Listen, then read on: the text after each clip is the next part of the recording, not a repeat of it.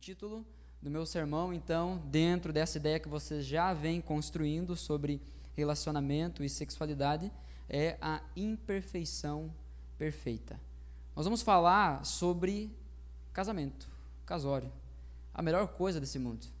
E eu quero convidar você a abrir a sua Bíblia aí em Eclesiastes, capítulo 4, versículo 7 até o 12. Esse será o nosso texto base essa noite. Eclesiastes, capítulo 4, versículo 7 até o 12. Vou dar um tempinho ainda enquanto eu ouço folhas. Eu amo gente que usa a Bíblia de papel. Gente que usa a Bíblia de papel tem um lugar especial no meu coração. Eclesiastes, capítulo 4, versículo 7. Nós faremos a leitura até o versículo 12. O texto diz assim: Observei outra coisa que não faz sentido debaixo do sol. É o caso do homem que vive completamente sozinho, sem filho nem irmão, mas que ainda assim se esforça para obter toda a riqueza que puder. A certa altura, porém, ele se pergunta: Para quem trabalho? Por que deixo de aproveitar tantos prazeres? Nada faz sentido e é tudo angustiante. É melhor serem dois do que um, pois um ajuda o outro a alcançar o sucesso. Se um cair, o outro ajuda a levantar-se. Mas quem cair sem ter quem o ajude está em sérios apuros. Da mesma forma, Duas pessoas que se deitam juntas aquecem uma a outra. Mas como fazer para se aquecer sozinho? Sozinha, a pessoa corre risco de ser atacada e vencida. Mas duas pessoas juntas podem se defender melhor. Se houver três, melhor ainda, pois uma corda trançada com três fios não arrebenta facilmente. Eu quero orar mais uma vez. Feche seus olhos aí. Senhor Deus e Pai. Nós estamos aqui diante do Senhor, diante da tua palavra, e por estarmos diante da tua palavra, que é viva e é eficaz, nós cremos que ela não volta vazia. Portanto, eu me antecipo aqui, Senhor, e agradeço ao Senhor por aquilo que o Senhor fará em nossos corações, porque é a tua palavra, Pai, não eu. Então eu peço, ó Deus, humildemente, que apesar de mim, o teu Espírito Santo fale conosco essa noite. Que através de mim, o teu Espírito Santo fale conosco e, em primeiro lugar, a mim mesmo. Pai, nós queremos sair daqui diferentes da forma como chegamos. Talvez ainda pensando em aspectos do nosso futuro, mas que até mesmo o nosso futuro seja impactado hoje pela tua palavra. É a minha oração, é a nossa oração, em nome do Senhor Jesus. Amém. Amém. Gente boas, esse texto ele está falando sobre relacionamentos de uma forma geral. É, é claro que é muito usado para casamentos, mas a aplicação desse texto não é exclusiva para o relacionamento conjugal, né, o relacionamento do homem e da mulher. Deixa eu só ver se eu não vou brigar com o fio aqui, só ver até onde eu vou. É, mas a ideia essa noite é a gente encontrar aqui princípios preciosos sobre o casamento, tá? Então, ainda que esse texto se aplique de muitas formas a todo tipo de relacionamento, hoje nós vamos pensar especificamente em casamento. Nós precisamos entender que a companhia, ter alguém ao nosso lado, ter alguém que caminha conosco, é uma ideia de Deus. Não surgiu no ser humano essa ideia. Em Gênesis capítulo 1, 28, aí falando mais uma vez agora sobre casamento, Deus olhou para Adão no jardim, tudo perfeito, e Deus disse: Não é bom que o homem esteja só. E é incrível como qualquer mulher facilmente consegue fazer essa constatação sozinha.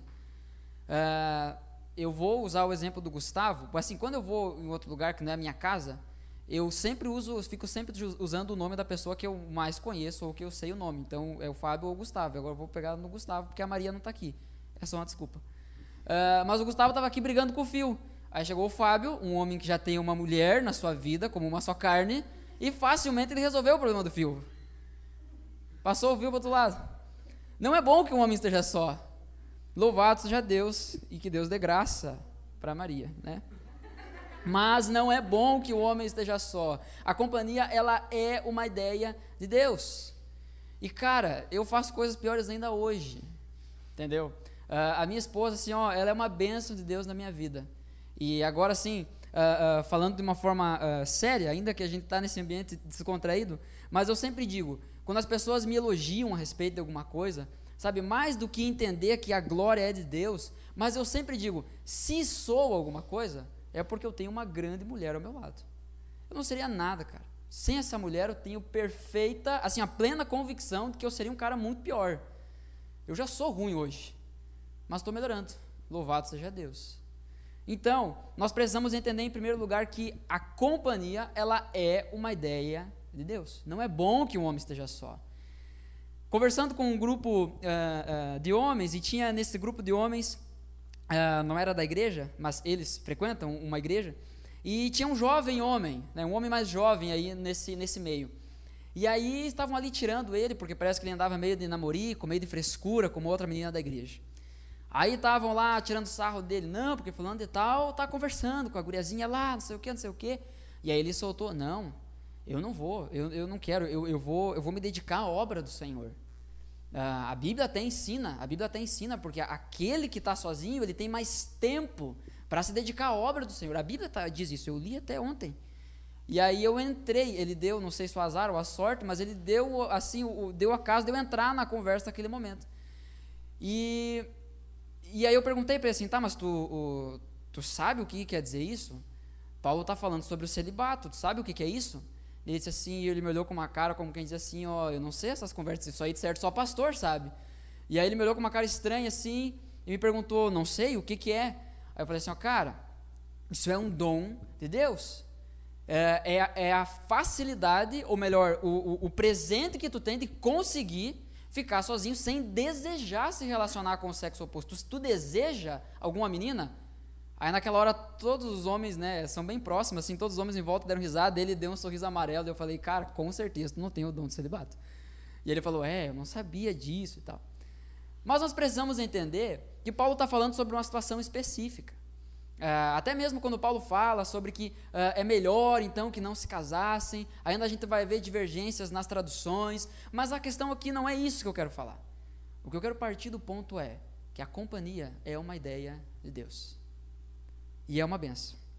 Há em nós, existe em nossos corações o desejo, e não só o desejo, mas a necessidade de nos relacionarmos com outras pessoas. Ninguém é feliz sozinho. Já ouviu isso aí em algum lugar? Ninguém é feliz sozinho. Mas nós precisamos entender, na verdade, é essencial entendermos a forma correta de nos relacionarmos com as pessoas que estão ao nosso redor. Não é de qualquer jeito. Há um padrão estabelecido. A Bíblia, ela não tem uma opinião sobre relacionamentos. Ela tem a verdade sobre a forma como os relacionamentos devem acontecer. Se a Bíblia diz que julgo desigual é pecado, não interessa se você concorda ou não. O problema é teu, se vira, dane-se. O Fábio que resolve depois.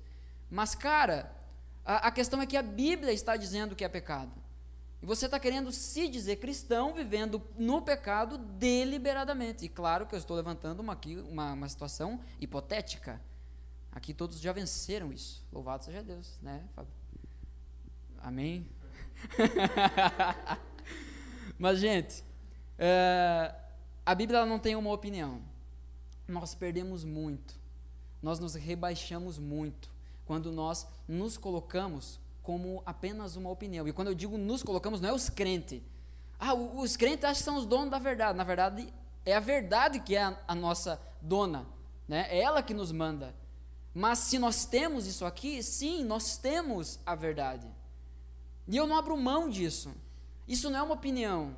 Então, o nosso compromisso, obviamente, é estar é, afiado aqui na palavra. Se submeter à palavra cantar a palavra, pregar a palavra, orar a palavra, conversar a palavra, até mesmo brincar sem uh, uh, uh, faltar a reverência, até mesmo diante da palavra. Nós precisamos deixar que a palavra guie as nossas vidas. Ela não é uma opinião. Quando a gente chega para alguém e conversa, sabe, meio que no argumento, assim, sabe, a gente acaba rebaixando a Bíblia a uma opinião. Não, o que, que tu acha disso? É pecado fazer tal coisa? Olha, a Bíblia diz que é pecado. Ah, eu não concordo. Ah, não, cada um tem a sua opinião. Não, não é uma opinião. Ok, você me fez uma pergunta, eu te respondi com a minha verdade, que eu acredito que é a verdade. Se tu não concorda, o problema é teu. Isso aqui para mim é verdade, não é a minha opinião. Não foi eu que escrevi? Eu acredito no que está aqui. Eu creio no que está aqui. Eu provei aquilo que está escrito em Tiago, capítulo 1, aonde eu me submeto à palavra que é poderosa para salvar, para curar, para restaurar. Então a palavra não é uma opinião, a palavra é a verdade. E aí a gente está grandão. Aí a gente entra com os dois pés em qualquer briga que tiver. Não simplesmente para ganhar argumento, mas porque nós estamos calçados naquilo que são palavras de vida eterna. E essa, essa porção aqui, esse texto que nós lemos, faz parte dessa verdade. E o que a Bíblia está dizendo, não eu, mas o que a Bíblia está dizendo é que há uma coisa que não faz sentido. O, o autor de Eclesiastes está citando muitas coisas que não fazem sentido. E aqui então ele aponta outra. Há uma coisa que não faz sentido, que é o homem que vive completamente sozinho. Não faz sentido. Não é bom ficar só. Observei outra coisa que não faz sentido debaixo do sol. É o caso do homem que vive completamente sozinho. Não faz sentido viver sozinho. O, até mesmo o fruto uh, do esforço, ele deve ser compartilhado. Foi criado para isso. Nós percebemos isso no próprio exemplo de Jesus Cristo. O fruto do esforço dele, a recompensa do sacrifício de Cristo é compartilhada com todos nós. Ele é o nosso padrão, ele é o nosso ideal, ele é, é, é, o tipo do qual nós devemos seguir e nos espelharmos. Isaías capítulo 53, versículo 10, vai dizer que fazia parte do plano do Senhor esmagá-lo e causar-lhe dor. Quando, porém, sua vida for entregue como oferta pelo pecado, ele terá muitos descendentes. Terá vida longa e o plano do Senhor prosperará em suas mãos. Ele terá muitos descendentes. Romanos capítulo 8 vai falar que nós fomos chamados uh, e, e, que Cristo é aquele, o primogênito dentre muitos irmãos. E, se, e nós sabemos que nós somos adotados em Cristo, nós somos feitos membros da sua família. E se nós somos membros da sua família, nós somos também co-herdeiros daquilo que ele conquistou por nós. Nós usufruímos do fruto do sacrifício, do esforço de Cristo.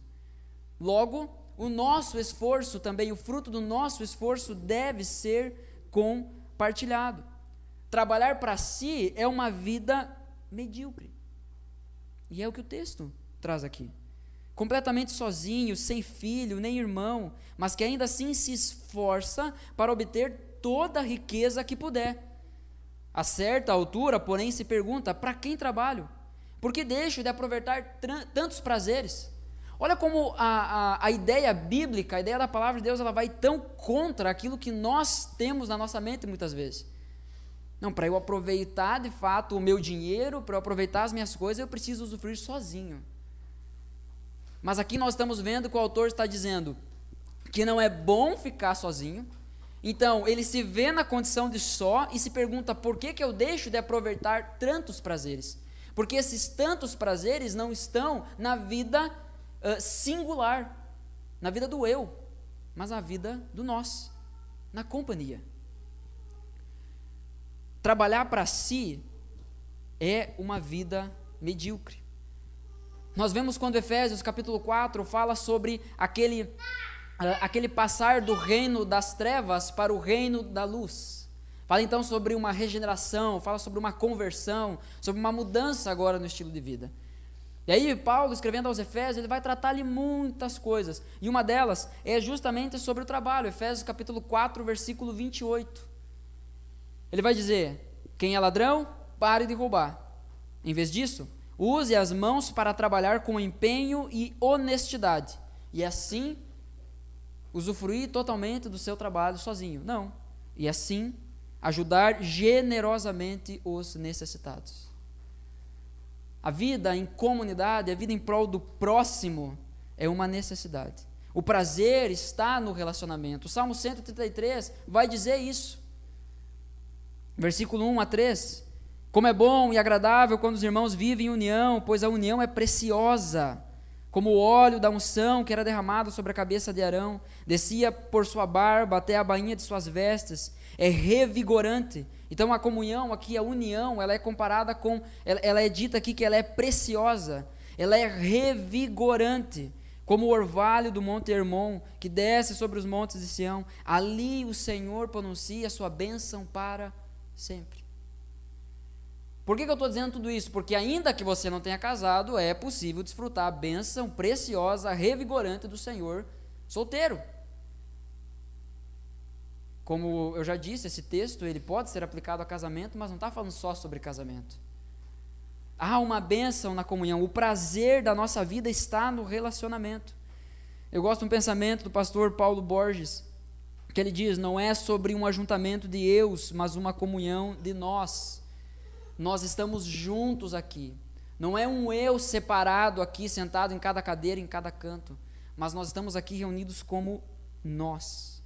O texto vai nos dizer que uh, viver dessa forma não faz sentido e é angustiante, é danoso para a alma, é prejudicial para o nosso coração, para as nossas emoções.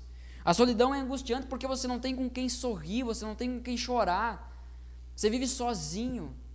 Nós somos chamados para o relacionamento, ainda que você diga que não precisa de ninguém, isso não é a realidade. Sabe por quê? Porque isso aqui não é uma opinião, isso aqui é a verdade. A Bíblia diz que não é bom que vivamos só. Gente precisa de gente. Gente precisa de gente. É por isso que na pandemia até a nossa fé foi afetada. A nossa fé foi prejudicada quando não, não, não podíamos nos reunir presencialmente, onde a comunhão era apenas parcial e não plena. Eu acho até estranho algumas pessoas que dizem que não, não sentiu muita falta na pandemia, a fé não foi muito afetada. Ela estava afetada da cabeça antes, eu acho. Mas, gente, não é bom ficar só. Sozinho é ruim. Ok? Ah, mas eu não tenho ninguém em vista. Não tenho nenhum um crush. Né? Não tenho ninguém assim que brilhou o olho. Ok. Você pode ser muito feliz, de acordo com esse texto, com amigos e bons amigos. Você pode. É aquela hora que a gente fica assim, ó, é isso aí, ó, eu posso, eu posso. É verdade. Eu sei que eu posso, Jesus. Né? Você começa a pregar para si mesmo. Não, é verdade, é verdade, eu posso, eu tenho bons amigos. Tá certo que estão tudo namorando, mas são meus amigos. então, um, só, um não é bom, dois é melhor. É o que o texto fala. Arrumeje isso. Não é errado você desejar isso. Nós precisamos entender que há um padrão estabelecido para relacionamentos. Agora os camaradas querem começar a namorar sem emprego, sem perspectiva de futuro, não lava nem as cuecas e quer, no dia dos namorados, vai fazer o quê? Pedir dinheiro para a mãe? Mãe, deixa eu levar né, a fulaninha lá tomar um sorvete. Tem que tomar vergonha na cara primeiro. Gente, assim, ó, uh, eu digo eu sempre digo isso. Eu e a Ana, nós começamos a namorar com 16 anos. E eu digo que nós fomos uma exceção à regra, pelo menos a regra da realidade que nós vivíamos. Uh, e ainda tem mais um, um outro casal uh, que também foi uma exceção da regra da época. Porque a gente via muitos casais se formando na mesma época que a gente, com a mesma idade, e, gente, assim, era um desastre total. Os caras não iam mais para a igreja, uh, dali poucos meses já tinham terminado o namoro, já estavam tentando outra pessoa da igreja. Então, assim, é, é, eu acho assim que vale a pena esperar mais um pouco para te criar mais juízo na tua cabeça. É para te fincar teus pés primeiro, para te ver para onde tu quer ir, começar a trabalhar, juntar um dinheiro, nem que tu não pague tudo o teu casamento. Mas seja um homem já, seja uma mulher já, pense a respeito disso. Não é errado você sonhar, você desejar. Não é errado você gostar, sabe, de alguém. Não, eu estou gostando daquele menino. É errado se o cara não for crente, se o cara for um moleque, né? se o cara não for um exemplo de, de vida com Jesus. Aí é errado. Aí errado é tu. Vai te lascar também. Tomara que dê errado mesmo. Mas, cara, tem que entender que não é errado a gente desejar isso. Mas há um padrão estabelecido para relacionamentos. E quando eu digo isso, eu não estou falando que, ah, eu e a Ana, nós somos perfeitos. Cara, quanta lambança a gente fez. Louvado seja Deus pela vida dos nossos líderes, que nos amaram, que nos acolheram, que nos, nos, uh, nos exortaram, cuidaram da gente, ensinaram a gente. Não é errado desejar isso. É errado buscar do jeito errado. O que o texto diz é que dois é melhor. Então, tenha esse sonho, tenha esse desejo. O fato de você ter o desejo quer dizer que está tudo ok, está tudo certo, está funcionando tudo bem, está tudo legal, tu não tem nenhum problema. Ah, mas Fábio, é que assim, ó, eu senti que ela é diferente, diferente das outras, mas não quer dizer que seja essa agora. Eu lembro que eu cheguei para quando eu, eu, eu e a, hoje minha esposa, né? Mas na época nós dois com 16 anos de idade, e quando a gente começou a se gostar, eu cheguei para o meu líder e falei bem isso para ele. Disse assim, ó, cara, ela é diferente. E aí dei todas as razões pelas quais ele devia abençoar o namoro. A coitada nem ia na igreja ainda. E aí, eu recém-convertido, não sabia nada sobre isso, ali que eu fui aprender. Ele olhou para mim e disse assim, cara, eu disse bem assim para ele, ó, no auge dos meus 16 anos de idade, cheio de maturidade eu disse para ele assim, cara, ela é diferente porque ela me completa. Aí ele falou assim, que bom, Tito, que legal que tu encontrou alguém assim, mas isso não quer dizer nada. Tu acabou de se converter, cara. Tu precisa de Jesus agora, tu precisa saber quem tu é. Ela não se converteu, ela nem vem na igreja, cara. Ela precisa se converter primeiro. E aí ali eu dei um voto de confiança né, uh, uh, uh, para ele, porque eu entendia que ele me amava, entendia que ele zelava pela minha vida. E o próprio Espírito Santo também Estava me amassando por dentro daquela situação, tanto que eu fui procurar ele para compartilhar. O mais legal disso tudo é que uh, Deus me deu juízo, porque se fosse por mim eu tinha trocado os pés pelas mãos, com certeza. Mas o Senhor conduziu. Foi respeitado um tempo. A Ana se converteu, se batizou. Tivemos a bênção dos pais, especialmente do pai dela, que não queria me ver nem pintado de ouro na frente dele. Ele era policial. Uma vez pediu para eu ajudar ele a limpar a arma dele. Não precisa falar mais nada. Mas uh, hoje é muito bom estar tá aqui e poder estar tá falando diante de vocês que hoje com seis anos de casado, com tantas lutas, batalhas, cara, coisas que teriam destruído muitos casais e muitas pessoas, porque lá no início nós decidimos que Deus seria o fundamento do nosso relacionamento. Nós estamos aqui hoje. E eu posso olhar para ela e dizer: Tu me completa. Ainda hoje. Cada vez mais. Louvado seja Deus por isso. Sabe, nós precisamos entender que vale a pena. Vale a pena pagar um preço. E mais uma vez eu digo: Cara, esses seis anos não foram as mil maravilhas. A gente começou a namorar com 16, nós casamos com 18. Pensa num, num povo maduro. A gente fez muita burrada. A gente deixou passar muita coisa. Eu, como homem, como sacerdote do lar, deixei de fazer muitas coisas que deveria fazer. Deixei de corrigir minha esposa em muitas coisas que eu deveria fazer. Ai, mas meu marido não vai me corrigir. O problema é teu, se vira. Estou dizendo sobre mim. Quando eu tiver meu marido, meu marido não vai me corrigir. Daí, Fábio, depois tu explica como é que funciona. Uh, mas isso trouxe consequências para o nosso casamento. Então não é que é tudo perfeito, não é que, ah, porque eu orei no início e agora então, agora está garantido até o final. Não, é uma batalha, é uma lida. É difícil, cara. A Flávia o Fábio estão aí, para provar isso aí. É ou não é difícil? Imagina. Aguentar o Fábio, cara. É difícil, mas é uma benção. É melhor ser dois, é o que a Bíblia fala. Dois é melhor. Versículo 9 vai dizer isso. É melhor serem dois do que um, pois um ajuda o outro a alcançar o sucesso. Se um cair, o outro ajuda a levantar-se. Mas quem cai sem ter quem o ajude está em sérios apuros. Da mesma forma, duas pessoas que se deitam juntas aquecem uma outra. Ó, que bonitinho isso, né, cara? Quando a gente pensa em casamento, né? Fala sério. Pensa em casamento, ó, no inverno, né? Coisa boa se juntar, né? Ai, pastor, não fica falando isso que tem gente solteira, mas vocês têm que desejar isso. Quer fazer isso, casa. Arranja um emprego e casa. Aí você vai poder dormir agarradinho com o teu marido, com a tua mulher no inverno. Uh, mas aqui, mais uma vez, estava se referindo ao contexto onde muitos viajantes, no frio, deitavam perto um do outro, para que o calor humano ali preservasse então a temperatura do corpo. Mas que é bonitinho olhar isso para casamento, é, é bonitinho. Né? Dormir agarradinho, coisa boa. Que Deus dê a graça para vocês experimentar isso também. Onde é que eu parei aqui? Da mesma forma, duas pessoas que se deitam juntas aquecem uma outra. Mas como fazer para se aquecer sozinho? Sozinha, a pessoa corre o risco de ser atacada e vencida, mas duas pessoas juntas podem se defender melhor. O que fica claro aqui é que dois é melhor.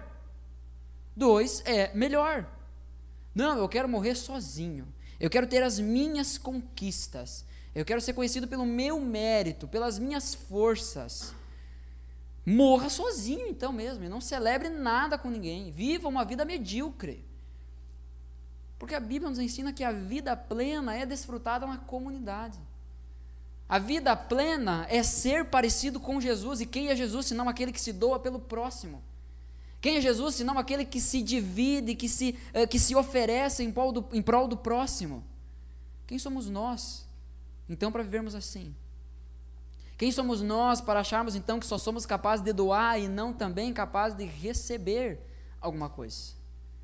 Eu tenho a certeza que todos nós aqui já conhecemos alguém assim, se não já fomos alguém assim. Fomos, eu estou dizendo no passado, porque hoje isso aqui cai por terra.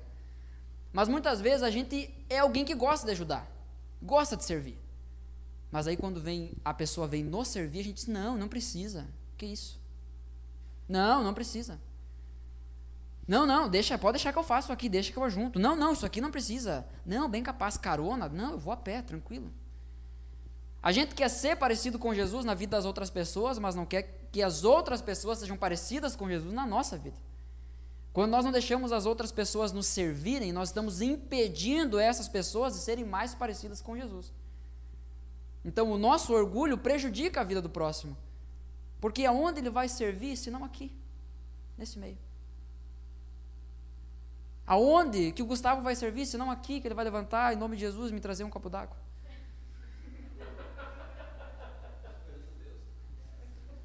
Ah, esperando Deus tocar no teu coração. Meu, Jesus, o que ele tem que fazer? Coração duro desse desgraçado. Gente, é melhor serem dois do que um. Mas é uma desgraça quando esses dois fazem do jeito errado. Eu conheço inúmeros casos e vejo no meu, na minha própria vida, no meu próprio casamento. Olha só como Deus é bom, cara. Deus é, Deus é, Deus age, cara. Olha só. Obrigado, meu irmão.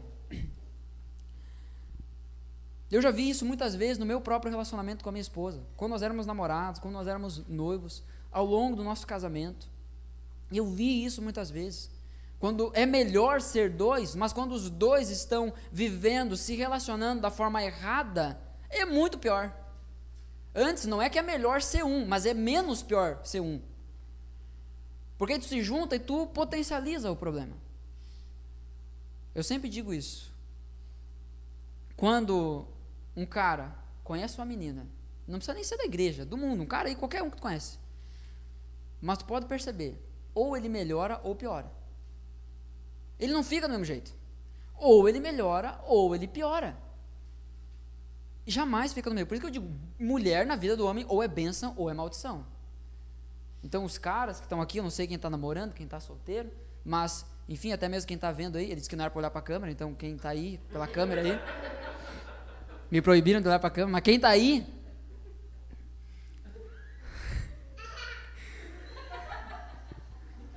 Isso aí, Sofia. Até me perdi agora. Mas, gente, uh, lembrei. Mulher na vida do homem ou é bênção ou é maldição. Escolha bem quem tu quer ter ao teu lado. Mulher, escolha bem que tipo de mulher tu quer ser. Provérbios, ele traz um, um jeito bem legal de falar sobre aquela mulher briguenta, mulher rixosa, que é pior que uma goteira no dia de chuva. Ô oh, desgraça! Que tu bota um balde, respinga pro canto. Tu bota um pano, silenciosamente, continua respingando pro canto. Não resolve o problema. Nós precisamos pensar nisso. Então, dois é melhor, sim, mas do jeito certo. A palavra de Deus diz que é melhor ser dois. E isso não é uma opinião. É a verdade. O sucesso, de acordo com o texto aqui, ele não é alcançado sozinho. Seja lá o que venha à tua cabeça quando essa palavra sucesso é falada. Seja lá o que venha na sua cabeça, não é alcançada sozinha. A plenitude do sucesso não é alcançada sozinhos. O sucesso é o, o sucesso que nós alcançamos ou que a gente julga ter alcançado, enfim, ele passa necessariamente pela vida das outras pessoas. Seja pessoas que cooperaram, seja pessoas que te ajudaram, ou seja pessoas até que te prejudicaram, que te deixou mais forte. E aqui não é a ideia de ter aquela mensagem de coach, né? Não, pedras no caminho, juntei todas, né? E fiz um. Ah, inferno. Gente, a questão é nós entendermos que nós precisamos das pessoas ao nosso redor. Eu louvo a Deus, cara, por cada pessoa que Deus colocou na minha vida pelos bons amigos e pelos aqueles que são uma desgraça, enviados Satanás, parece, pior que Judas. Há amizades que tu percebe que é só tu, amigo. Só que dentro do casamento, isso é vivido de uma forma uh, potencializada, sabe? É o ápice desse relacionamento. Onde você se apoia um no outro, onde você se encontra um no outro, onde você se escora um no outro e um ajuda o outro. Vocês não são adversários. É, é, é é romantizado a ideia de que o casal é adversário um do outro. Acontece qualquer coisinha, diz assim, oh, não, em casa a gente conversa. Como diz assim, ó, o fight vai acontecer. Não, porque é, eu, homem nenhum, vai mandar na minha vida. Né? Tá para nascer mulher que vai mandar em mim. Né? E esse tantos outros ditados que a gente vê aí. Se tratam como adversário. E às vezes, na brincadeira, a gente acaba, sabe, trazendo isso para a nossa vida. Quando na verdade nós entendemos que há um papel complementar dentro do casamento. O homem é uma coisa, a mulher é outra coisa. E como já dizia minha avó, uma coisa é uma coisa, outra coisa é outra coisa. Não tenta ser a mesma coisa. Não vai dar. Vai dar atrito. Mas o sucesso, o verdadeiro sucesso, a plenitude da vida, a verdadeira felicidade, não uma utopia que a gente cria, às vezes a perfeição. Não, mas sabe, a essência da felicidade, ela é encontrada no relacionamento. E aí eu posso dizer isso também porque tenho tirado a prova. Não é bom que o homem fique só. Louvado seja Deus pelo casamento. Se você deseja isso, entenda, você está desejando algo bom, algo maravilhoso, ainda que não seja mais comum. Não quer dizer que o normal ainda não seja casar. Porque às vezes a gente confunde. Não, é, é, é normal se juntar. Não, não é normal. É comum. O normal para mim é o que a Bíblia fala. Ela é a verdade. Então, comum é o que todo mundo está fazendo. Mas só porque estão fazendo não quer dizer que seja normal. O normal é casar. O normal é entregar o teu coração totalmente à outra pessoa. O normal é receber o coração totalmente da outra pessoa. O normal é, é, é, é, liderar e também ser liderado. Dos dois lados. Esse é o normal. No casamento, nós encontramos o ápice dessa experiência, ainda que essa experiência seja imperfeita. Não é só flores.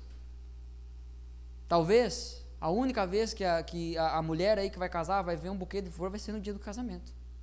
Infelizmente. Falando nisso, eu não sei quando foi a última vez que a minha recebeu. Deu ruim para mim agora. Acho que eu fui mal na ilustração.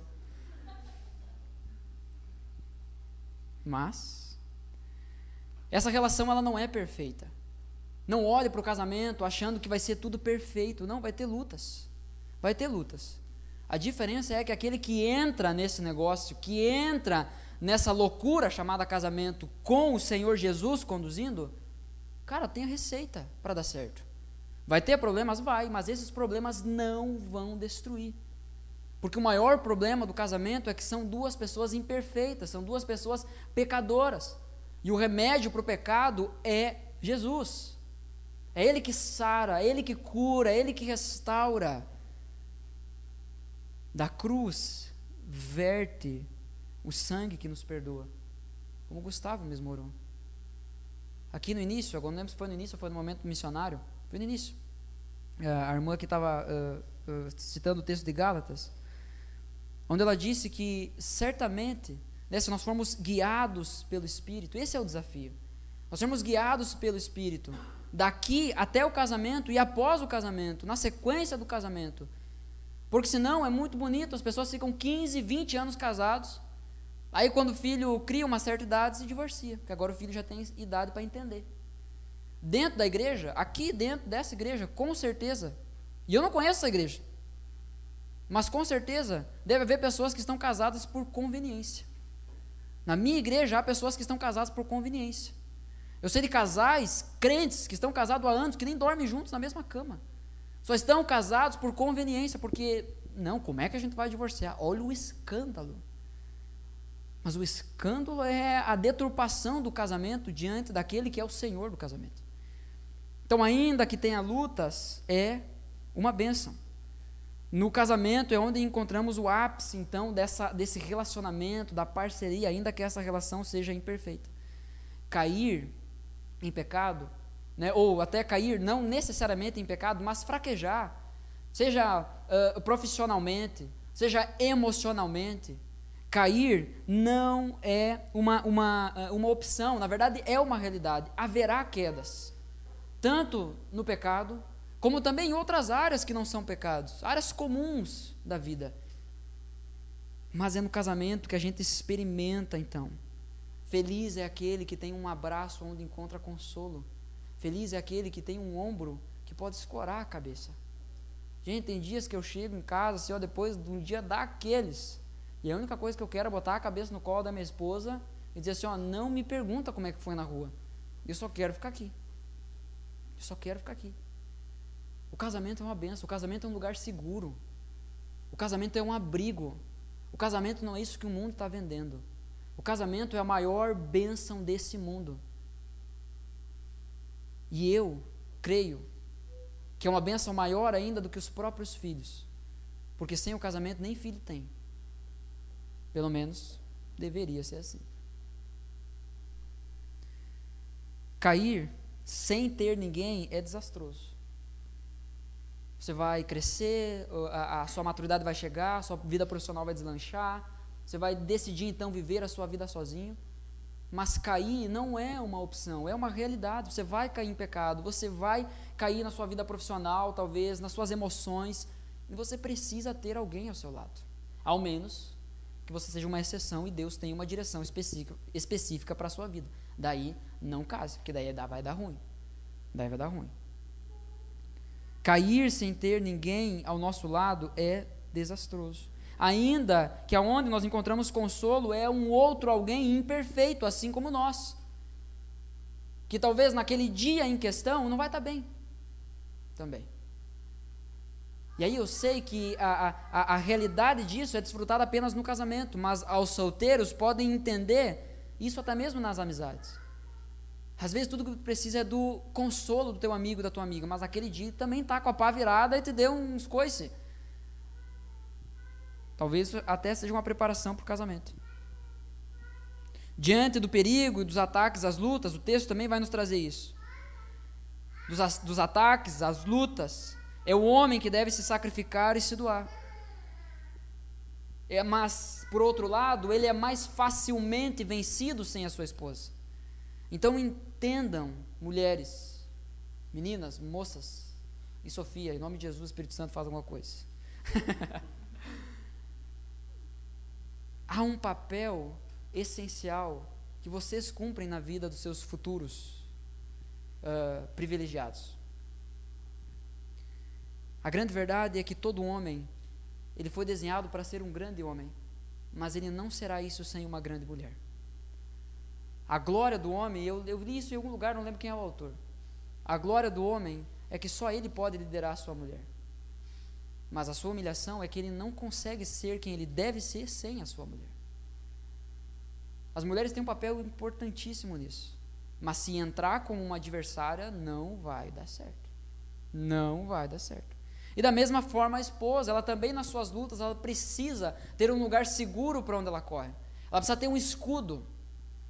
Eu tenho dito ultimamente para minha esposa a seguinte, uh, o, seguinte pensamento: que quando as lutas chegarem até nós e ela levar algumas pedradas, eu quero que ela tenha a convicção, o descanso de que essas pedradas que ela está levando são só estilhaços daquilo que primeiro bateu em mim. Eu me sacrifico por ela. Porque eu sou homem. E é isso que nós precisamos. Ah, eu quero ter uma mulher, então seja um homem. Eu quero ter um homem, então seja uma mulher. De verdade. E isso começa hoje. Começa hoje. Sendo uma adolescente, sendo um jovem, uma jovem, com compromisso com aquilo que a palavra de Deus fala. A batalha, então, ela deve ser travada em, uh, em comunhão. Cada um cumprindo o seu papel, não é um tentando fazer o que o outro deveria fazer. E aí eu poderia aqui contar inúmeras experiências, e umas até bem frescas na memória, de situações, de casamentos que quase ruíram porque enquanto o homem deveria tomar uma posição, se escondeu, enquanto a mulher deveria se submeter àquilo que o homem da casa deveria fazer, tentou assumir. Deu ruim. Deu ruim. Um é ruim. Tá sozinho é ruim, mas dois é melhor. Casar é bom. Casar é uma benção. É difícil? É. Tem dias que tu duvida disso, que, que é bom. Mas é só parar para pensar um pouquinho.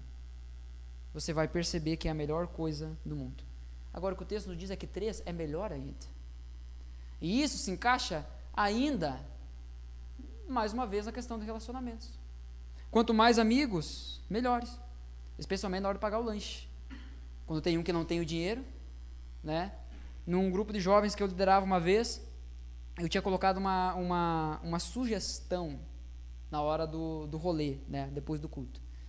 Uh, não podia ninguém deixar de ir para a sorveteria que a gente ia na época, não podia ninguém deixar de ir na sorveteria porque não tinha dinheiro a gente ia rachar e ia pagar pelo menos um sorvetinho, um, um bolinho, alguma coisa para ele. Mas ele tinha aqui junto. No casamento, a terceira pessoa é o resultado do amor de duas. Muitas vezes o texto aqui, a parte B do versículo 12, se houver três, melhor ainda, pois uma corda trançada com três fios não arrebenta facilmente. Ou melhor, ou, ou algumas traduções trazem o, o cordão de três dobras. Uau, já fica mais espiritual essa versão até, né? Mas, uh, muitas vezes, não, aqui é, é, é, o casal e é Deus, né? Ali junto, naquele relacionamento, fortalecendo. Ok, a aplicação está correta. De fato é. Um casamento que está sendo direcionado, conduzido por Deus, cara, não tem erro. Vai dar certo. Pode ser que chegue aos pedaços na glória, mas vai estar lá junto. Os dois se amando. Capenga os dois, mas junto lutando junto. É isso que eu, cara, é isso que eu sonho para mim. É isso que eu sonho para mim. Eu gosto muito, cara, de uma frase do Russell Shedd, uh, que ele diz assim, que uh, nós chegaremos diante do nosso grande general. Chegará o dia que nós nos apresentaremos diante do nosso grande general, como soldados de guerra, que estiveram em uma batalha sangrenta, talvez mutilados, talvez com pedaços do corpo faltando, talvez mancos, sangrando, a gente pode ser que esteja aos pedaços, mas estaremos lá, onde receberemos um corpo glorificado. E que vida medíocre, que vida desgraçada que eu vivi se eu não conseguir apresentar a minha esposa para o verdadeiro noivo dela naquele dia. O casamento é sobre isso. É sobre trilhar um caminho juntos. Sonhe com isso. Não tire isso da sua mente. Esse é o alvo. Trilhar esse caminho até Cristo juntos. Porque ainda que o casamento seja imperfeito, ele, ele aponta para uma coisa perfeita. O casamento imperfeito aqui aponta para um casamento perfeito que há de vir.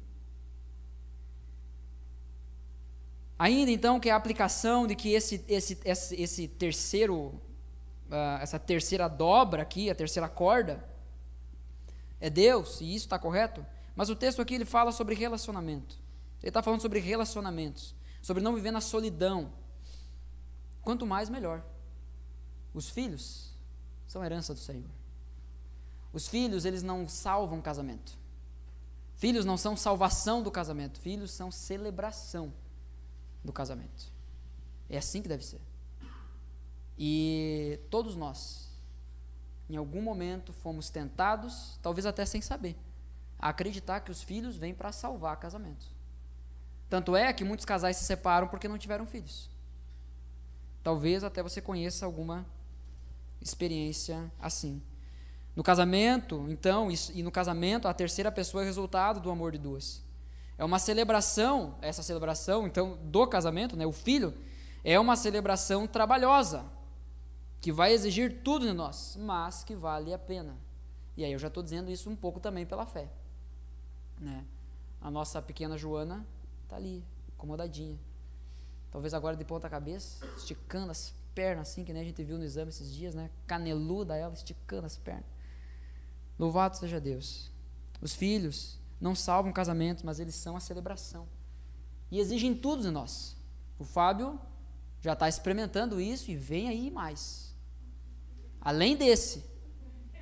É. Amém. A, é, a, a, Flávia agora, agora a Flávia assim, é, aquela tentação, né? Em casa a gente conversa. é, C.S. Lewis vai dizer que filhos não são uma distração que nos impede de fazer um trabalho importante. Eles são o trabalho importante. Os filhos são presentes, são legados. Talvez você hoje já está inculcado com essa ideia maluca. Não, eu não vou ter filho. Não, eu não vou ter filho. Porque eu fui criado de um jeito ruim. Eu tive experiências ruins. Eu vi uh, crianças que vieram para o mundo para sofrer. Então cuida. Faz diferente, meu. Seja um pai de verdade, seja uma mãe de verdade. Ame. Faça algo de diferente. Os filhos são presentes, são legados, e é isso que nos diz lá no Salmo 127. Se você quiser abrir a sua Bíblia, o Salmo é mais tranquilinho, né? Então dá para achar rapidinho. Salmo 127, versículo 1 ao 5. Aí agora bata aquele nervoso, né? Eu falei que é rapidinho, aí se não começa a achar, a mão já sua e já era, a página gruda. Aí tu já começa a pensar, mas é que também, eu acho que eu também já não estou lendo tanto. A consciência pesada é uma desgraça, né, gente? Salmo 127, do 1 ao 5.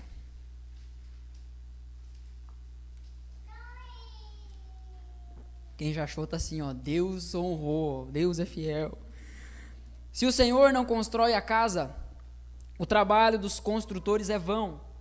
Se o Senhor não protege a cidade, de nada adianta guardá-la com sentinelas. É inútil trabalhar tanto, desde a madrugada até tarde da noite, e se preocupar em conseguir alimento, pois Deus cuida de seus amados enquanto dormem.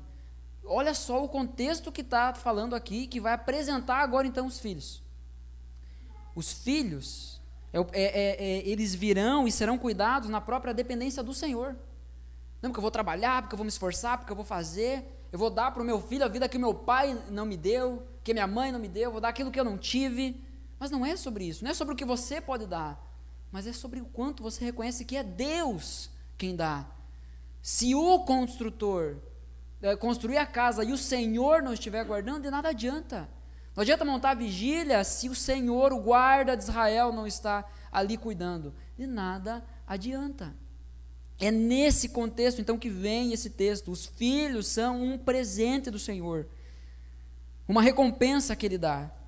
Os filhos que o homem tem em sua juventude são como flechas na mão do guerreiro. Feliz é o homem que tem a aljava cheia delas. Louvado seja Deus. Que a Joana vem abrindo a porteira.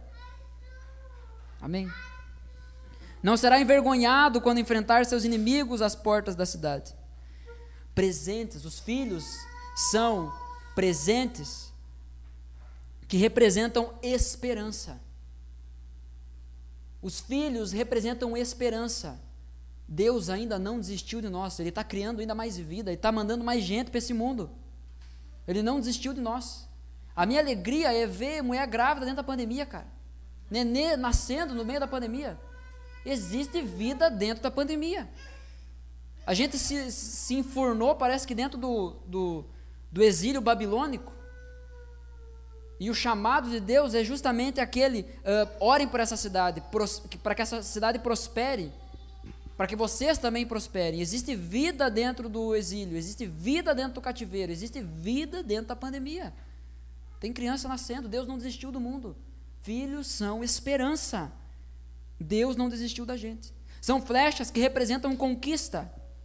Eles, em nome de Jesus, alcançarão mais do que nós. Irão mais longe.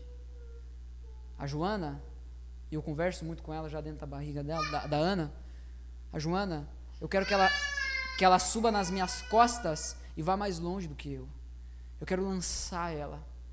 A minha oração, desde o início, desde antes a gente souber que ela tava, soubesse que ela estava grávida, quando a gente começou a pensar sobre ter filho, nós conversávamos muito sobre o texto de João, capítulo 3, versículo 16. Porque Deus amou tanto o mundo que enviou o seu filho. Se Deus enviou o filho dele como um presente para esse mundo. Eu entendo que o meu papel é enviar a minha filha como um presente para esse mundo. Ela não vem a passeio aqui. Essa é a minha oração. Então é melhor sim ser três. Porque aí a gente avança nessa obra juntos. Deus enviou o filho dele como um presente. Eu quero enviar os meus filhos, e já estou dizendo aqui pela fé no plural. Eu quero enviar os meus filhos como presentes para esse mundo. E o meu desejo é colocar isso no seu coração, esse sonho. Sonhe em enviar os seus filhos também como presentes para esse mundo. Se um não é bom, dois é melhor. E três é melhor ainda.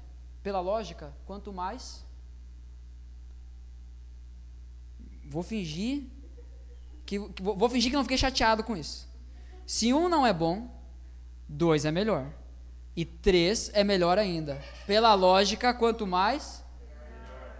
Vocês estão aí. Achei que era só a Sofia que estava aqui comigo. Diante de tudo isso,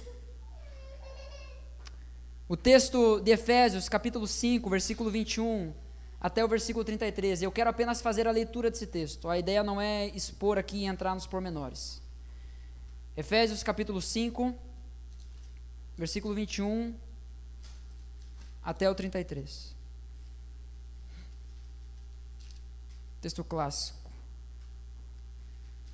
Sobre essa loucura chamada casamento. Diz assim: Sujeitem-se uns aos outros por temor a Cristo. Esposas, sujeite-se cada um a seu marido como ao Senhor. Pois o marido é o cabeça da esposa, como Cristo é o cabeça da igreja. Ele é o salvador de seu corpo, a igreja. Assim como a igreja se sujeita a Cristo, também vocês, esposas, devem se sujeitar em tudo a seu marido. Maridos, ame cada um a sua esposa como Cristo amou a igreja. Ele entregou a vida por ela, a fim de torná-la santa, purificando-a ao lavá-la com água por meio da palavra.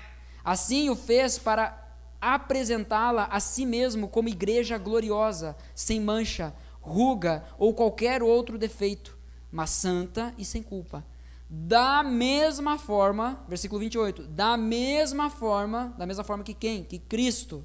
Da mesma forma, os maridos devem amar cada um a sua esposa, como amam o próprio corpo, pois o homem que ama a sua esposa, na verdade, ama a si mesmo. Ninguém odeia o próprio corpo, mas o alimenta e cuida dele.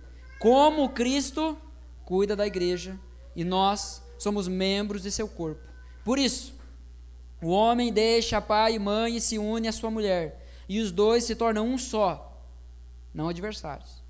Esse é um grande mistério, mas ilustra a união entre Cristo e a igreja. O que é o grande mistério? O casamento. Esse é um grande mistério, mas ilustra a união entre Cristo e a igreja. Portanto, volto a dizer: cada homem deve amar sua esposa como ama a si mesmo, e a esposa deve respeitar o marido. O casamento aqui, embora imperfeito, aponta para o casamento que será perfeito. Em seu ministério terreno, Jesus fala sobre si como noivo. Ele se apresenta como um noivo, ele fala sobre as bodas do cordeiro. O casamento, no fim dos tempos, não é uma ilustração do casamento presente. É o contrário. E para mim, isso é a principal coisa que você precisa entender isso, entender essa noite. Agora acho que eu ganhei a sua atenção, né? Quando eu falei isso, né? A principal coisa. O casamento do fim dos tempos não é uma ilustração do casamento presente. É o contrário. É isso que o texto de Efésios está dizendo. É uma ilustração do casamento entre Cristo e a igreja. Apocalipse 19, 1, 9. Depois disso, 1 ao 9. Depois disso, ouvi algo semelhante ao som de uma grande multidão clamando: Aleluia! Salvação, glória e poder pertencem a nosso Deus. Seus julgamentos são verdadeiros e justos. Ele castigou a grande prostituta que corrompia a terra com sua imoralidade e vingou o assassinato de seus servos. E mais uma vez as vozes ressoaram: Aleluia! A fumaça dessa cidade sobe para todos sempre. Então os vinte e quatro anciãos e os quatro seres vivos se prostraram e adoraram a Deus que estavam sentado no trono, que estava sentado no trono. Disseram: Amém, Aleluia! E do trono veio uma voz que dizia: Louvem nosso Deus, todos os seus servos, todos os que o temem, pequenos e grandes. Em seguida, houve uma outra vez algo semelhante ao som do clamor de uma grande multidão, como o som de fortes ondas do mar, como o som de violentos trovões. Aleluia! Porque o Senhor nosso Deus, o Todo-Poderoso, reina. Alegremos-nos, exultemos e a Ele demos glória, pois chegou a hora do casamento do Cordeiro e a sua noiva já se preparou. Ela recebeu um vestido de, do linho mais fino, puro e branco, porque o linho fino representa os, os atos justos do povo santo. E o anjo me disse: Escreva isso. Felizes os que são convidados para o banquete de casamento do Cordeiro. E acrescentou: Essas são as palavras verdadeiras de Deus. Logo, não é uma opinião. O casamento aqui aponta para aquele casamento lá. Não ouse casar-se sem entender que o seu casamento deve apontar para o casamento de Cristo com a igreja. E se você não vive isso hoje, solteiro, casado você não vai. Não seja louco em tentar. Vai dar ruim. Hoje é tempo de olharmos para esse grande casamento, a grande, as, as bodas do Cordeiro e desejar estarmos lá. Cooperarmos para esse momento. Para quanto mais pessoas estiverem ao nosso lado, juntos diante do Cordeiro, sendo convidados para o grande banquete do Cordeiro, melhor. E entender que o casamento não é então um, um, atalho ou uma distração ao longo do caminho na nossa grande missão, que é estar nesse grande casamento. Mas o casamento aqui na terra, ele vem para cooperar e para apontar cada vez mais para o relacionamento de Cristo com a sua igreja. Um cara muito inteligente disse, que eu não sei o nome, fez um desafio uma vez. E ele disse que todos os casais deveriam tomar para si esse desafio. Que é mais ou menos assim. Quer saber como é o relacionamento de Cristo e a igreja? Quer saber como é o céu? Olhe para o meu casamento. Quem é casado aqui tem que viver isso hoje. Quem não é, entenda que é para isso que o casamento serve. A gente ganha de brinde um monte de coisa boa no caminho. Mas a grande missão do casamento é apontar para o verdadeiro casamento de Cristo e a igreja.